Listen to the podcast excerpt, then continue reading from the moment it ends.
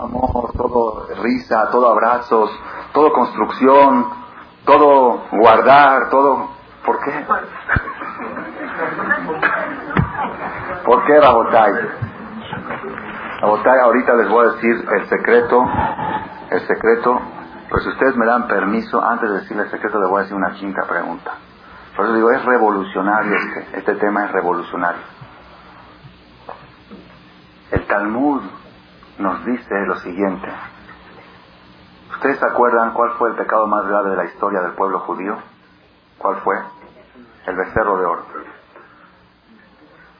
Hasta hoy en día estamos sufriendo todavía consecuencias del becerro. Todos los pecados que hubo después tienen, tienen efecto del pecado de relación con el pecado del becerro. ¿Cómo fue el pecado del becerro? Llegó a Aarón y les dijo, ok, quieren que les haga un ídolo, necesito oro, con el oro se hace ídolo, traigan oro.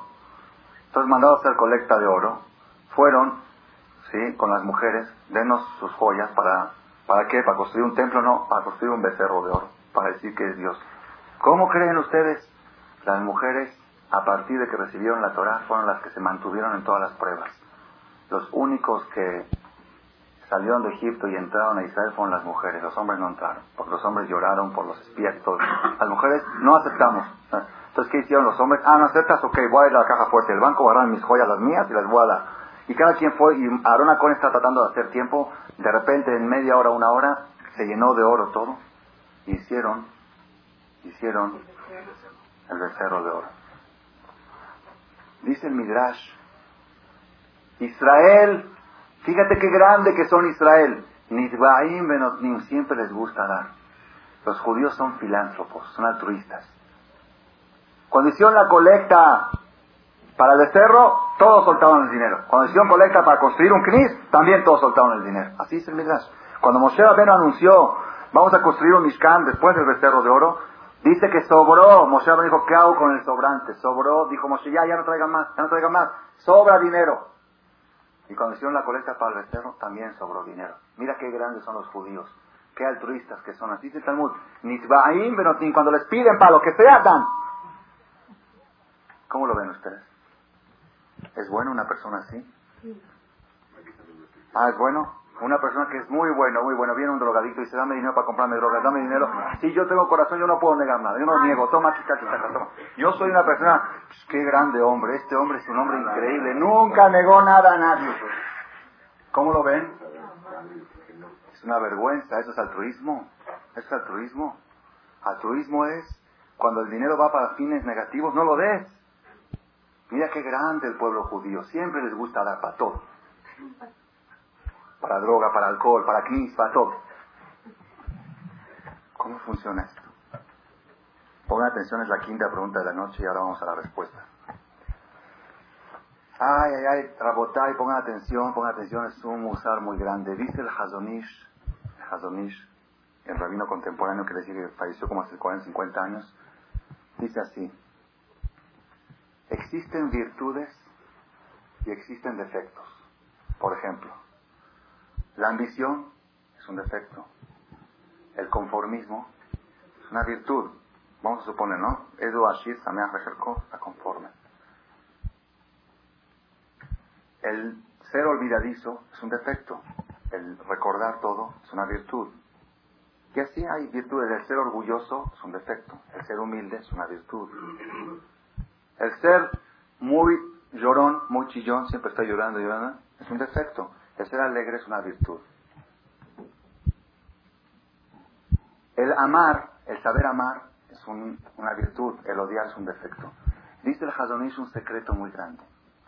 Aparentemente, nosotros decimos, esta gente, hay gente que tiene virtudes y hay gente que tiene defectos. Dice Hazonish, no. Todas las personas tenemos todas las virtudes y todos los defectos. Todas las personas. Todas las personas tenemos un porcentaje de olvido y un porcentaje de memoria. Haz de cuenta en un normal 80% de memoria y 20% de olvido. Todas las personas tenemos amor y tenemos odio. Lo tenemos, todas las personas. Tenemos un porcentaje de odio. Nuestra alma está constituida, nuestro corazón, con odio y amor. con olvido y memoria, con ambición y con conformismo. Todas. Todas las personas tienen todo. Algunos tienen un porcentaje más de uno y menos de otro, eso sí, pero todos tenemos todo. Todo el problema de la vida es saber cómo colocarlo.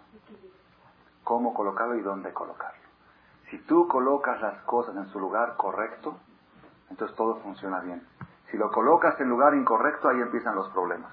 De Mashal, por ejemplo, este Mashal ya lo he mencionado en otras ocasiones, pero hay público nuevo, lo podemos repetir. Hay un pasuk que dice en la Perashah Azino, dice así, teshi, batishkach el mejoleleja. Dios te creó el olvido y te has olvidado de Dios tu creador. Así dice el pasuk. Dice el Magid Medubna, el Medubna, era un rabino que le gustaba traer parábolas para explicar cosas. Dice así, había una persona que tenía muchas deudas, debía mucho dinero, y Balminan llegó a la bancarrota y los acreedores estaban presionando mucho, mucho, dame, págame, págame. Lo amenazaban de muerte, ya no sabía qué hacer. Fue con un amigo muy cercano y le dijo, dame un consejo, por favor, cómo enfrentar esta situación. Dijo, mira, te voy a dar un consejo, la única salvación que te puedes tener. Escaparte no puedes, te voy a dar una, solución. ¿Cuál es? Cuando vengan a cobrarte, hazte el loco. Hazte el tonto. Le David Shanotó et Amol Ifne Abimelech David Amelech se hizo el loco y se salvó del rey Abimelech. Esta vida la historia de David Amelech. Es una solución buena, la aprendí de David Amelech. Tú también aplícala. Cuando vengan los acreedores, empieza. Entonces este dijo, bueno, está buena, voy a probar. Llegó un primer acreedor, le dijo, ¿de? ¿de? ¿de? Sí, así empezaba a bocear, decía boceadas. No, oye, págame. No, el sol, la luna, empezó de la pared. Así tonterías empezó a hablar. Jadito, llegó el otro, llegó el otro. Ya cuando tres, cuatro llegaron, se publicó en toda la ciudad que este señor de tantos problemas se trastornó mentalmente, lo van a llevar al manicomio, que ya Jadito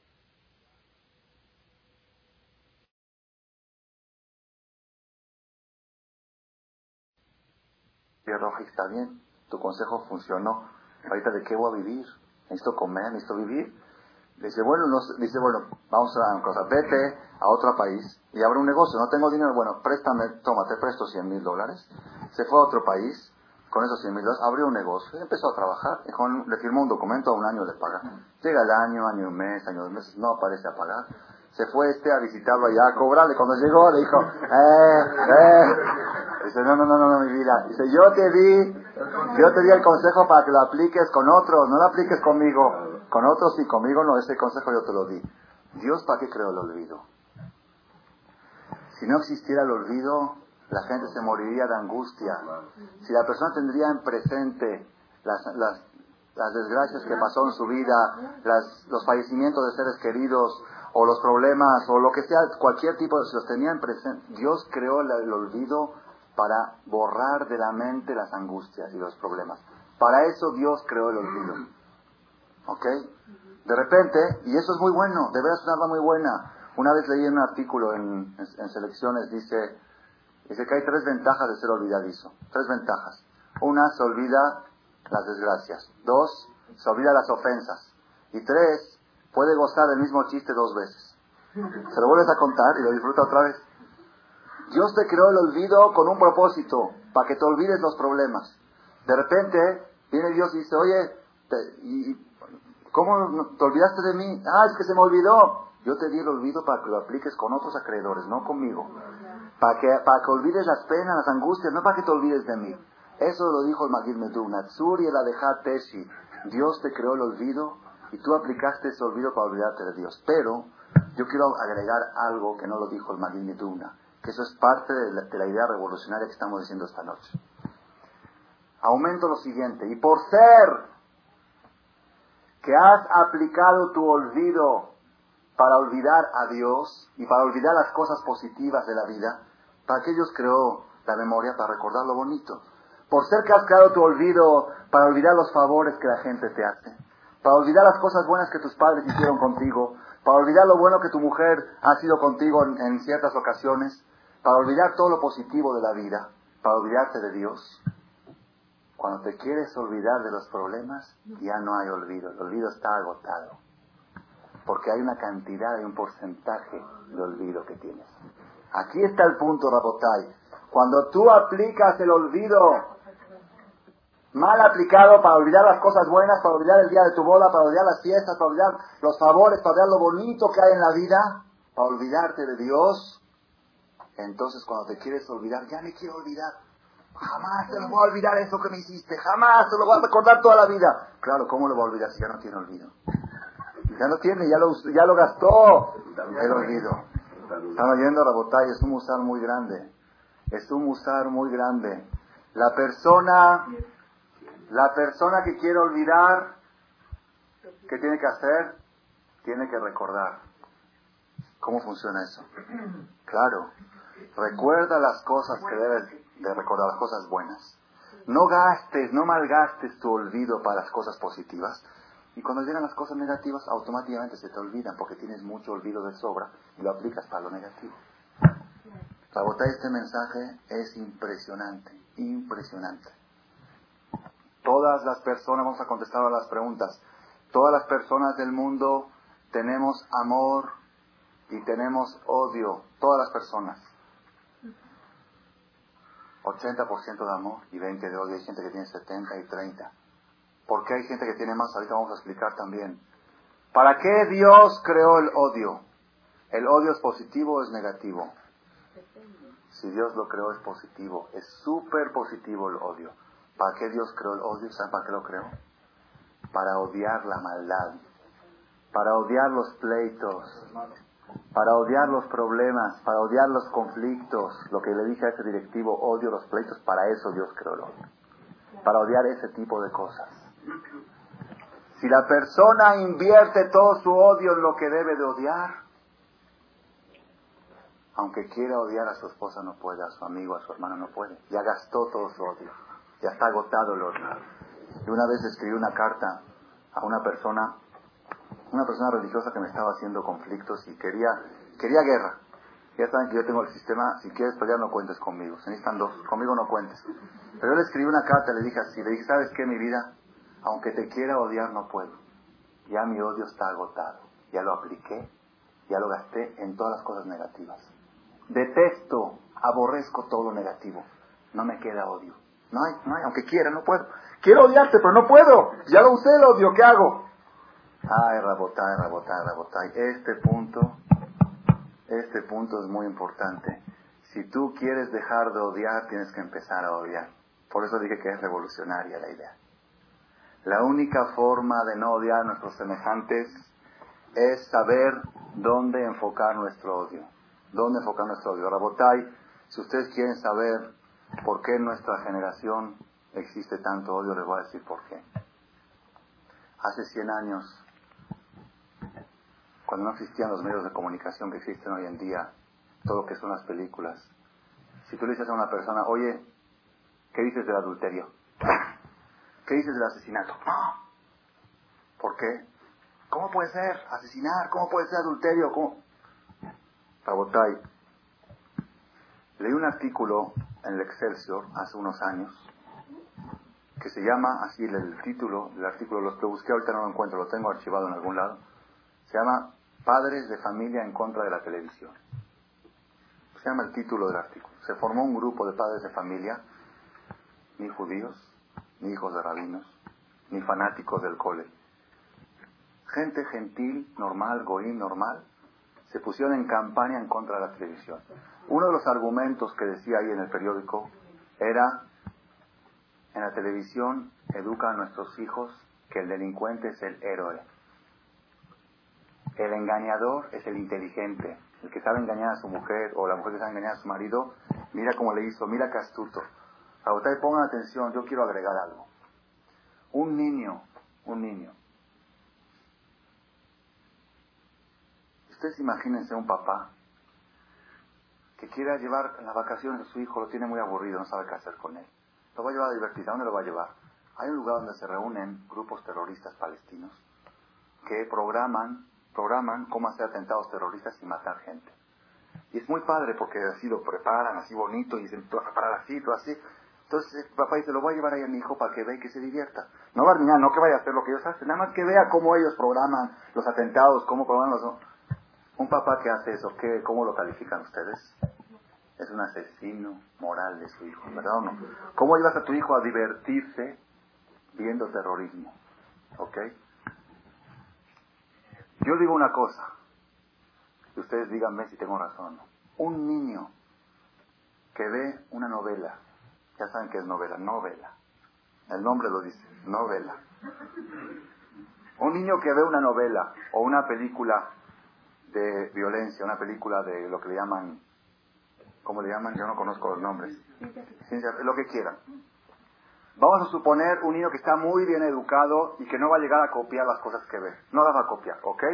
De eso no se habla, porque Baruch Hashem nosotros le damos valores, estamos seguros, aunque Pirkei dice nunca confíes en ti hasta el día de tu muerte, nosotros somos más que Pirkei Que el niño vea violencia, adulterio, idolatría, que vea todo y no va a pasar nada. No, nosotros estamos muy bien educando a nuestros hijos, ok. Pero una cosa les voy a preguntar, ¿ese niño puede odiar la violencia? ¿Cómo va a odiar algo que lo está divirtiendo? Pongan atención, qué profundo que es esto. Ok, no va a copiar. Copiar no, porque tiene valores, tiene principios. Pero odiar, va a dejar de odiar. Y cuando no odia la violencia, cuando no odia el adulterio, cuando no odia la mentira y el engaño, ¿qué le pasó a este niño? Le sobró odio. Le sobra odio. De repente, tiene dos semanas que no habla con su hermano. Y con su primo no lo puede ver. Y a su mamá, no me hables.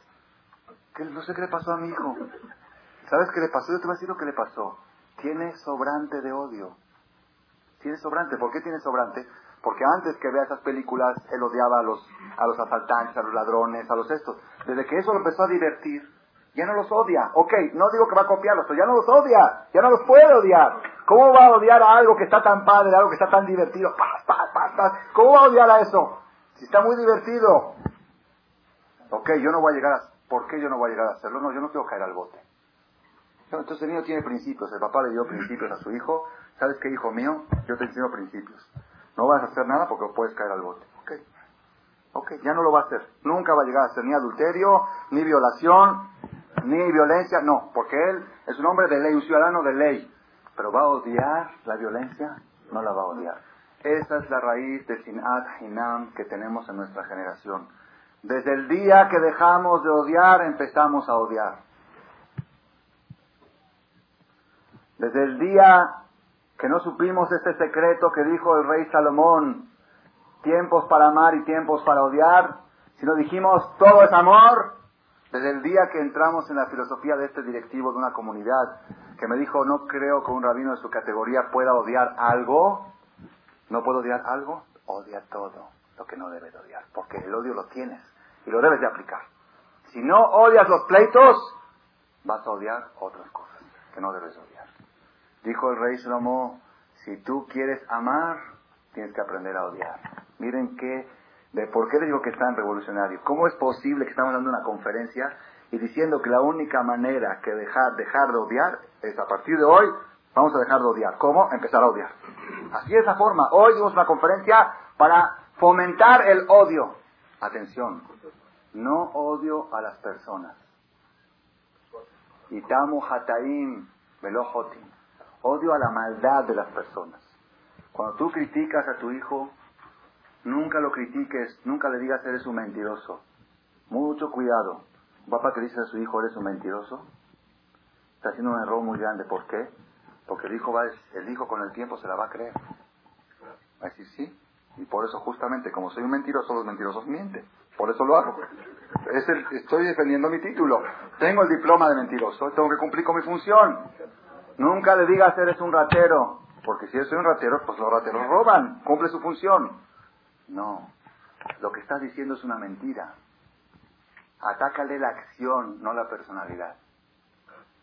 Nunca lo ataques personalmente, atácale la acción. Esa acción es incorrecta. Al contrario, entonces tú eres un hombre, tú eres un niño tan derecho y tan sincero y tan bueno, ¿cómo puedes decir una mentira? Ah, ok, entonces voy a cuidar mi diploma de niño honesto y niño bueno. Ya me entendieron, es un punto muy, muy importante. Cuando tienes que llamar la atención, no llamar la atención. Hay papás que a veces no saben. A ver, les voy a hacer una pregunta. Una pregunta. esta pregunta me surgió y por eso se la transmito. Habría que estudiar una academia antes de casarse. Primero todo cómo tratar a la mujer o al marido y luego cómo tratar a los hijos. Así dice que es, hay que dar, hay que dar este, conferencias no de educación de los hijos, sino de educación de los padres, cómo educar a sus hijos. Botay, ya le dije hace dos o tres semanas, que mandan a los hijos a terapia, que vayan primero los padres a terapia y luego que los niños no necesitan terapia todos los corajes y todos los gritos, ¡vete el camión en la noche! Y después el niño no sé, está traumado, está esto, está otro, lleva a la terapia. Vete tú a terapia primero y luego el niño solito se va a curar.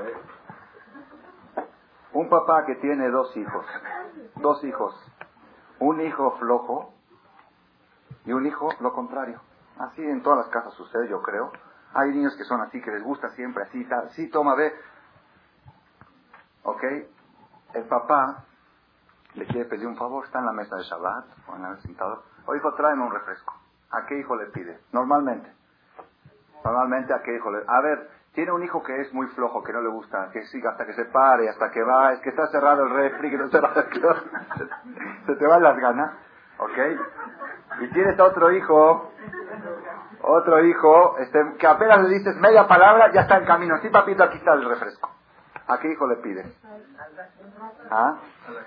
Por comodidad, por comodidad, le pides al hijo más activo, porque ya no tienes paciencia ahorita con todos sus pretextos que te va a decir. Así dice Pasuk, dice como humo, como humo para los ojos y como vinagre para los dientes, así es el flojo para el que lo manda un este. Porque así es como, así, te arden los ojos, porque ya, esto un pretexto, lo otro pretexto, ya sabes que se me quitaron las ganas de tomar, ya no quiero tomar nada. Entonces por comodidad mandamos al hijo más listo a hacer los favores. Por educación, ¿a qué hijo tenemos que mandar? Ah, no, digan ustedes. Por educación, si queremos educar a nuestros hijos y mejorarlos y perfeccionarlos. Yo tengo dos hijos, un hijo que es muy flojo y un hijo que es muy listo. ¿A qué hijo tengo que mandar cuando a pedirle algo? No, por educación. El otro ya está educado en este punto. Muy bien, muy bien, muy bien. Si tú mandas al hijo flojo, hijo, ve y tráeme un refresco, ¿Sabes a qué lo estás educando? A que mañana le diga a su hijo, hijo, ve y tráeme un refresco. No lo estás educando a ser listo, estás educando a que, tu, que su papá es flojo y no se quiere parar y manda a otros. ¿Ya me entendió? Es un error, yo estaba por equivocarme. Yo dije, no, lo voy a educar a mi hijo, a este flojo, y le voy a decir, ve tú. Después dije, no, ¿qué educación le voy a dar? Que mañana le diga a su hijo, ve tú. Esa no es educación. La educación, si yo quiero educar a mi hijo flojo, me paro y voy y traigo yo y no le pido a nadie. Esa es la forma de educar. Es otro tema, ahorita no vamos a entrar en esto, pero Rabotai, Rabotai pongan atención, pongan atención. Si nosotros queremos quitar defectos, tenemos que fomentar los defectos. Tenemos que desarrollarlos y enfocarlos y orientarlos. Es imposible eliminar defectos. Es imposible, no se puede. Porque no existen defectos, todo es bueno, todo es positivo. Todo lo que Dios creó es positivo y lo dijo el rey Salomón. Construir es positivo y destruir es positivo. Amar es positivo y odiar es positivo. Llorar es positivo y reír es positivo.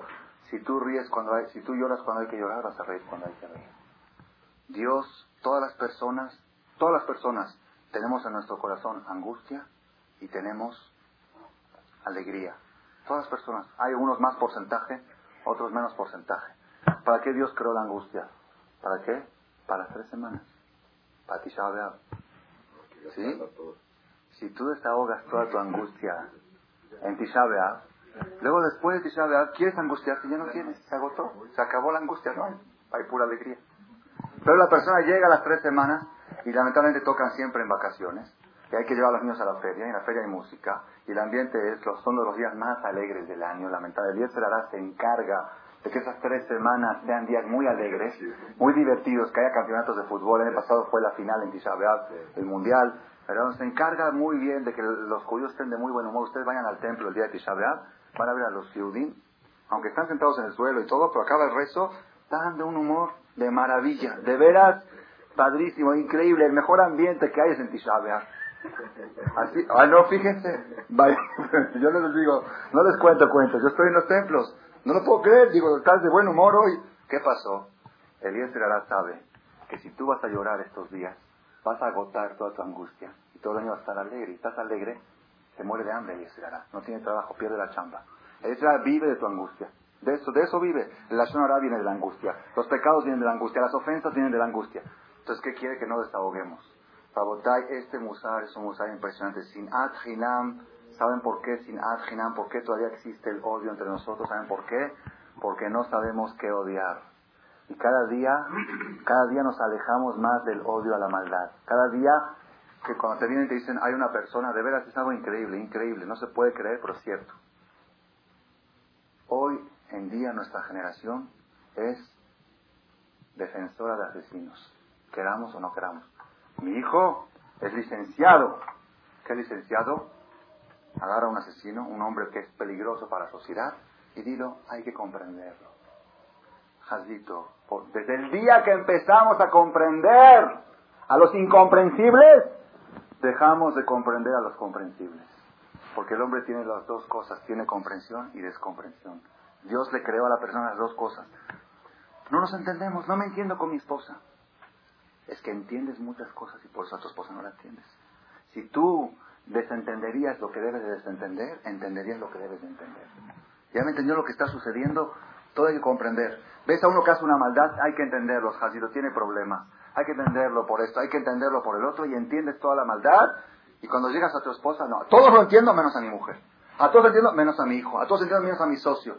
Rabotai, este musar, este musar, hay un, hay un rezo que se lee en Kippur, en la mañana de Kippur, hay una confesión de Rabben Nisim Gaón, una confesión de un rabino de hace como mil años, es la confesión más impresionante que he visto en mi historia. La confesión, la confesión normal es Hatati, Abiti, Pashati, pero ahí hay una donde se expone este jajam en una forma ante Dios que uno que lo ve dice, no, no puede ser que era un delincuente, una tal.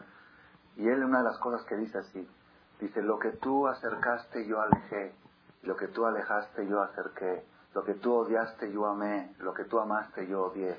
Lo que tú permitiste yo prohibí, lo que tú prohibiste yo permití. A quien tú alejaste yo acerqué. Es increíble esa, esa frase. ¿Qué quiere decir? Te voy a explicar. Ah, y luego que dice, mire, está increíble, de veras, el que lo lee el texto es impresionante. Todo dice, lo que tú dijiste sí, yo dije no. Lo que tú dijiste no, yo dije sí.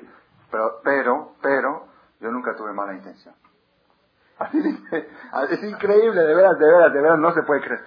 Todo lo que tú dijiste, yo hice lo al revés. Lo que tú amaste, odié.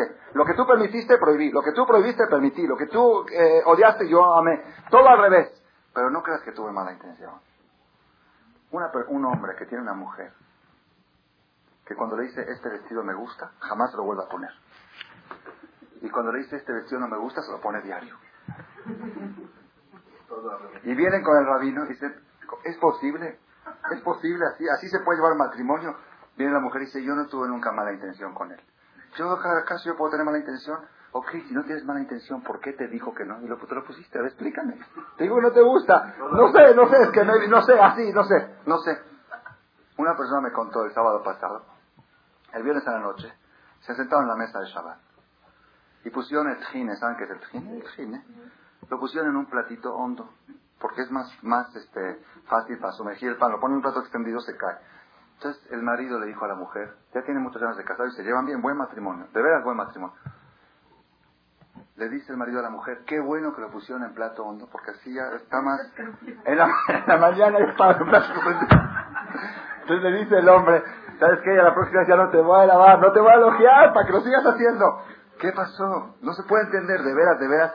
Hay cosas en la vida, yo mismo no las puedo entender. No puedo entender. Y me consta que no hay maldad de por medio. No hay maldad de por medio. No tengo explicación a, esta, a ese fenómeno que las mujeres hacen exactamente lo contrario que el marido le pide. No hay fenómeno. Le dice, no quiero que vayas a este súper, ve al otro. Pues, así. No, pero se quieren mucho, se adoran, no tienen ningún problema entre ellos. Pero así, no sé, así, así, por así. A ver, no me preguntes por qué así. Para llamar la atención. Para llamar la atención, yo tengo otra explicación. Tengo otras explicaciones para otra conferencia. Hoy no es el tema Shalom Bay. Babotay, Puede ser una persona que se pare ante Dios y le diga, todo lo que tú dijiste yo hice al revés. Si tú, dijiste, si tú amaste a alguien, yo lo odié. Si tú odiaste a alguien, yo lo amé. Así es, si mi marido quiere a alguien, yo lo odio. Si mi marido ama a alguien, yo lo quiero. Al revés. Pero no tengo ninguna mala intención. Entonces, ¿cómo no tiene ninguna mala intención? Miren qué profundo que está esto. Venimos ante Dios y le decimos, Dios, yo, yo odié al que debía amar, ¿sabes por qué? No por maldad. Yo por qué odié a los tadikim, a los hajamim, a la gente que yo debía de amar, los odié. ¿Por qué los odié? No por maldad, sino por, por exceso de amor. Porque al que, al que tú odiaste yo amé. Entonces me sobraba odio. Yo no sabía ese secreto. Yo pensé que amar es bueno a todo el mundo. Entonces yo amé a la maldad, amé a la violencia, puse, me puse a ver novelas, me puse a ver películas, me enamoré de todo lo que es la violencia, el amor, lo, entonces no odié lo que debía, amé lo que debía odiar y me sobró odio y por eso odié lo que debía amar, no con maldad, no lo hice con maldad. ¿Entendió la explicación? ¿Por qué yo, por qué yo alejé lo que debía de acercar? Porque yo pensé que hay que acercar a todos, y acerqué a todos, a todo, a todo, a todo. Acerqué a mi casa a todo, todo tipo de gente, todo tipo de cosas, goim, yudí, acerqué todo tipo de educaciones, de culturas a mi casa. Y cuando llegó el momento de acercar las cosas positivas, ya no tenía acercamiento, el acercamiento ya lo agoté, me, me sobró alejamiento, por eso alejé a las cosas positivas, no con maldad, sino por, sobra, por sobrante de odio, por sobrante de olvido me olvidé de ti. No por maldad, ¿ya me entendió en el punto? Rabotay, tenemos que saber este secreto. Viene el Midrash y nos dice, va a contestar la última pregunta de la noche, que era que los judíos, qué grandes, para lo que les piden dan. Miren, miren qué profundo que está esto. Dice el Midrash, el judío tiene el temperamento de dar, le gusta dar, es altruista. Si no lo sabes enfocar, lo va a dar para becerro de oro. Si no sabes enfocar este altruismo en un lugar positivo, de todos modos va a seguir dando. Pero va a dar para drogadicción, para alcohol, va a dar para todos lados. Suelto, va, se va a soltar. Así es. Hay jóvenes que no fueron educados a darse de acá, a dar más hacer. No fueron educados a darse de acá. No, tú cuida mucho tu dinero, te estudias, todo tipo de ideologías. De repente llegan a lugares donde no, no se deben de, ni siquiera de mencionar y van alcohol, whisky, sueltan billetes por acá. ¿Qué pasó? Y cuando lo hago, no, no, no, yo de acá no, yo. ¿Qué pasó? Ya agotó su altruismo en un lugar negativo y ya le quedó el amarro para los lugares positivos. Entonces tú tienes que saber una cosa, no existe un judío que no dé, no existe. Si no lo vas a enfocar el altruismo al lugar correcto, tu hijo va a depositar su dinero, va a minar en prostitución porque no lo supiste enfocar en el lugar correcto. El, tu hijo tiene que dar, porque él tiene el teba de dar. Es lo que dicen los hajamim. Israel, nitbaim, benoknim, siempre van a dar.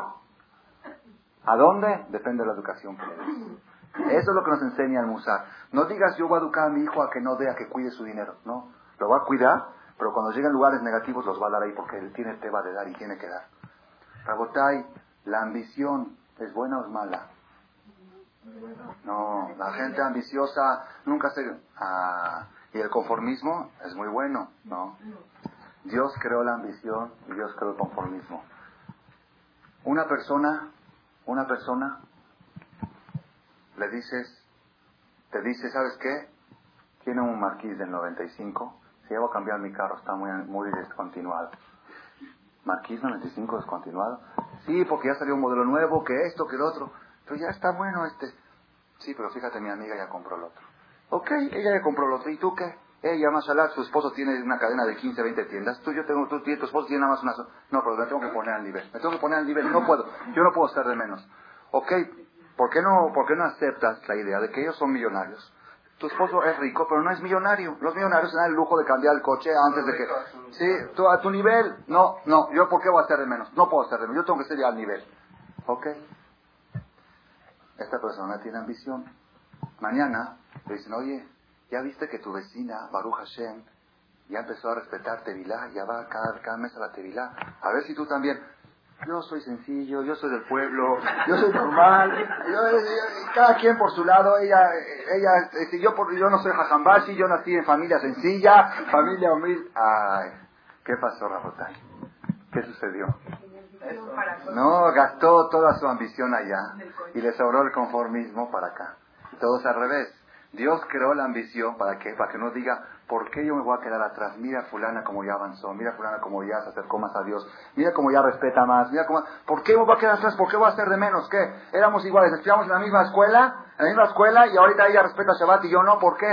Eso se llama ambición positiva. Esa ambición es positiva. Y cuando viene alguien y te dice, oye, cambia tu coche, está nuevo, recién es del 80, está bien, está bien, 80, ¿qué tiene?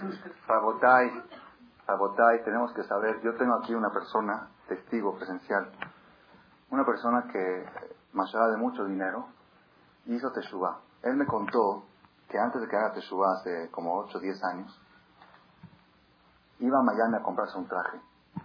Le gustó, toda la tela, todo. ¿Cuánto cuesta? 500 dólares. No, está muy barato. No se ponía un traje de menos de mil dólares. Así, camisas de 200, 300 dólares, corbatas haciendo. Así, era hobby, era, si tengo el dinero, el hecho de ser barato era un defecto. ¿Sí? Yo no, no es para mi cabo de ponerme una ropa tan barata. Ok, Baruch Hashem hizo Teshuvah. Cuando hizo Teshuvah, un día se enteró de que yo, un servidor, mandé a pedir un tefilín. Un tefilín normal cuesta 500 dólares, pero hay categorías, hay, hay muchos hidurim, no, no es el momento ahorita para Israel. Cuando fui a Israel, yo me enteré que mi maestro mandó a hacer un tefilín que cuesta 3 mil dólares, que se tiene que esperar 3 años hasta que se lo entreguen. Entonces yo dije, yo quiero entrar en el paquete. Me dijeron, a ver si te hacen el favor de meterte. Porque nada más nos autorizaron 5 y ya están ocupados los 5. Dije, bueno, a ver, métame, diga que por favor si aparte el señor que fabrica esos tefilines está viejito, tiene 90 años, quizá cuando ya llegue en tu, turno ya el señor ya no, ya, no, está en el mundo. Ok, al final fuimos, presionamos, aceptaron que sean 6, en vez de 5 se hicieron 6. 6 tefilín y dejé un, un, enganche de 500 dólares y de a poquito yo iba mandando el dinero hasta que me lo entregue. Pasaron 3 años, el señor vivía todavía Baruch Hashem, estaba al pendiente. ¿sí? Ya después de 4 años, entonces este, esta persona hizo teshuva y se enteró de que yo pedí un tefilín. Dice, ¿por qué el jajam? Yo quiero, yo lo quiero para mí, le doy cinco. Le dije, no, la verdad no, porque no sé si lo puedo volver a conseguir. De Kitsur movió cielo y tierra, habló a Israel, habló con uno con otro, lo metieron también a él y lo recibió antes que mí un tefilín de tres mil dólares. Antes que yo lo reciba, lo recibió él. Me contó esta persona, dice que va a Miami a comprarse trajes, le dicen, este traje cuesta 300 dólares, no hay más barato. Así es, así, así, dicen, él mismo no se entiende, dice, no entiendo, él mismo me pregunta, dice, no entiendo qué me pasó, y los, los papás, los amigos lo ven, dicen, este es de la religión, se hizo ya, ya no le interesa nada, no es eso, no es eso, Rabotay. Desde que se metió la religión, enfocó su ambición en el lugar correcto, y cuando llega una, una persona, otra persona que hizo Teshuvah, también de mucho dinero me contó, que su esposa, cuando estaban en el extranjero, su esposa no se vestía un vestido de menos de 2.500 dólares. Así era ley, entre semana, no en fiesta, entre semana. Ahorita dice, se va a Boropac y se compra vestido de 70, 80 dólares. ¿Qué pasó? Enfocó toda su ambición en la parte espiritual. Eh, el por eso les dije, el secreto de hoy es revolucionario. No hay un sector de la vida que este secreto no se pueda aplicar. No existe defectos y no existe virtudes. Una virtud mal aplicada es defecto. Y un defecto bien aplicado es virtud. La Gemara dice, con esto voy a terminar. ¿Ya no termine? Pero ya es tarde. La Gemara dice, ¿ustedes saben quién era el rey Shaul? El rey Shaul. Shaul Amelech fue el primer rey que tuvo el pueblo judío, antes de David y antes de Shelomo, el primer rey. Shaul Amelech le dio envidia de David, porque cuando David perdió contra Goliat y lo derribó, salieron las mujeres a cantar en las calles y dijeron, Shaul mató a mil y David mató a diez mil. Señor, Shaul mató a miles y David mató a decenas de miles. Entonces Shaul ya, ya se enceló, que este me quiere quitar el puesto, y empezó, empezó la, persecución, empezó, hubo cosas, no en ese momento ahorita para extendernos. Y una vez David Amélez estaba escapando de Shaul y se escondió en la ciudad de Nob. Nob era una ciudad de Koanim, puros Koanim. Vivían puros Koanim en la ciudad. Le dieron albergue a David, lo escondieron y le dieron de comer. Cuando se enteró Saúl de que los de Nob le dieron refugio y albergue a David Amelech, fue y mató a toda la ciudad de Nob, hombres, mujeres y niños, por haber dado albergue a su enemigo. Nob era Koanim, una ciudad de Koanim sacerdotes, fue muerta por medio del rey Saúl. Y cuando el rey Saúl iba a hacer su última guerra en la que fue fatal, le dijeron, le dijeron ¿por qué no vas a consultar a los Urim Betumim? Urim Betumim Dice, no, ¿cómo voy, a, ¿cómo voy a acudir a un Cohen si yo le hice eso a los Kohanim? Entonces fui a acudir a una bruja que mandó a traer el alma de Samuel y le dijo Samuel, mañana nos vemos aquí arriba. Es tu última guerra. Porque le dio pena. Dice, ¿cómo voy a ir con el Cohen si yo maté a todos los Kohanim? Shaul Hashem, el escogido por Dios, Dios lo escogió como rey. Algo impresionante. El Talmud dice cuál es el secreto. Dice el Talmud así. Kol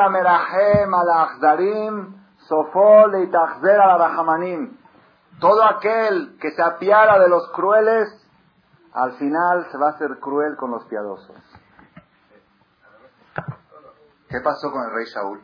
Dios dio una orden de destruir a Amalek. Destruir a Amalek. Amalek es el símbolo de la crueldad en la Torah. No es el momento ahora para explayarnos más. Amalek es la crueldad. Dios dio una orden, destruir a Amalek, hombres, mujeres, niños, animales, no dejar nada de Amalek.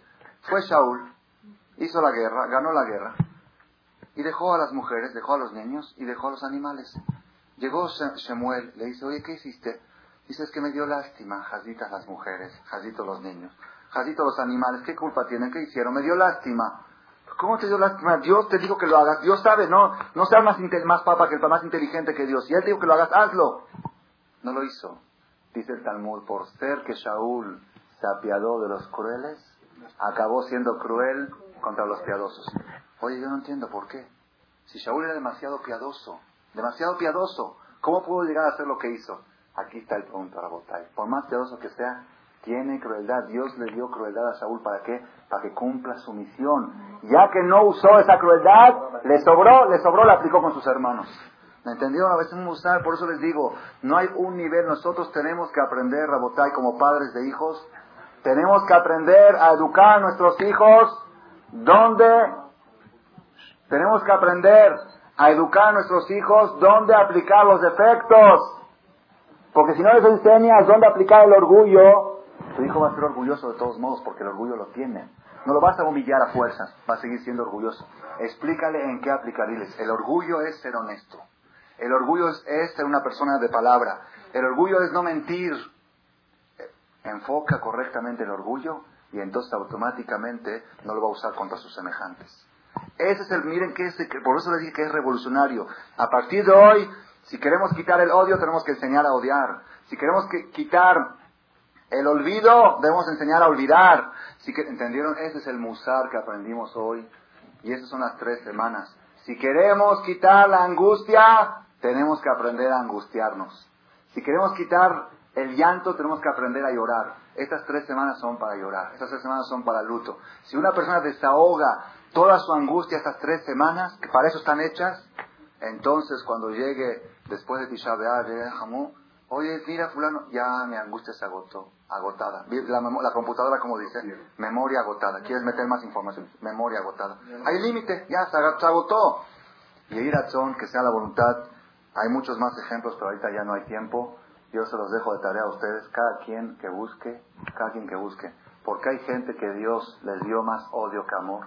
Hay gente que tiene 60 de amor y 40 de odio. Hay gente que tiene 50 y 50. Hay gente que tiene al revés 60 de odio. ¿Por qué? Depende del ambiente que se encuentra acá, que Dios sabe que se va a encontrar cada persona. Una persona que se va a encontrar rodeado de maldad, rodeado de maldad, entonces a Kadosh Baruj le creó más odio para que pueda detestar y alejarse de todo eso. Una persona que está rodeado de ambiente bueno, Hashem le creó menos odio. Una persona que Dios sabe que va a tener muchas penas en su vida, le dio mucho olvido. Una persona que Dios sabe que va a tener pocas penas, le dio menos olvido. Dios sabe por qué le da a cada quien el porcentaje de cada cosa. Pero desde el día, así leí un artículo en un periódico, desde el día que los abogados de Estados Unidos empezaron a defender los derechos humanos de los delincuentes, si esto están protegiendo el derecho humano si los delincuentes desprotegieron a la sociedad. Porque los delincuentes caminan sueltos y libres por la calle porque saben que al final no les va a pasar nada. ¿Y quiénes son los que están encarcelados en sus casas? Los buenos. Entonces, no, no, no, es que hay que ser de derechos humanos. Dijo una vez un rabino, nosotros no queremos derechos humanos, queremos humanos derechos. ¿Ok? Entonces, cuando sepamos ser humanos derechos, entonces, Hashem, tenemos que saber, ¿para qué Hashem nos dio la maldad? Para encarcelar a los delincuentes, para castigar a los delincuentes. A eso sí hay que encarcelarlos y no defenderlos, nuestros hijos que no sean licenciados, no les deseo a nadie. ¿Por qué? No puedo entender que un se pare una persona a defender a un asesino. El licenciado tiene que pagar a su cliente es un asesino. Señores jueces, vengo, yo soy el, abogado, el defensor de este. Por favor, métanlo a la cárcel. Esa debería ser la, correcta justicia. Desde el día que empezaron, ustedes saben que Hitler y Max Schmoller era un hombre de mucho amor, ¿saben o no saben? ¿Ah, no saben que tenía mucho amor? En su casa tenía un jardín zoológico. Le gustaba criar animales atendía a los gatitos, a los perritos, les tenía un amor increíble. Todo su amor, ¿por qué? Pues claro, claro, todo su odio lo aplicó con seres humanos. ¿Ok? Entonces le sobró el amor para los animales. O al revés, todo el amor lo aplicó. Esa gente que defiende los derechos de, de, ¿cómo se llama? Hawk, no, hay un, hay un otro. Hawk, eh, ¿cómo se llama? Hay un Igud Lejaim un movimiento de defensa de los valores del animal. Ah, pues. De que hay que protección del animal, ¿ok? Esos que protegen a los animales demasiado desprotegen a los seres humanos. Está comprobado, chequenlo en la historia. Los que dedican su fuerza de protección para proteger a los animales, de repente desprotegen a los seres humanos. Tienen en su casa un gato, un conejo, dos ratones, tres, tres este, eh, changos y va a traer un hijo, lo está pensando. Sí, porque la vida está difícil, ¿cómo lo va a mantener? Está difícil. ¿Qué pasó? Es que esta... y todo esto, por eso les digo, esto lo pueden aplicar en todos los sectores de la vida. Que razón que Hashem Baraj nos dé la inteligencia de saber cómo enfocar los defectos en sus lugares correctos para que ya no exista más defectos, que sea pura virtud y que se construya el Betamigdash pronto. El que no dijo Arbit en el Midrash al lado va a haber Minyan.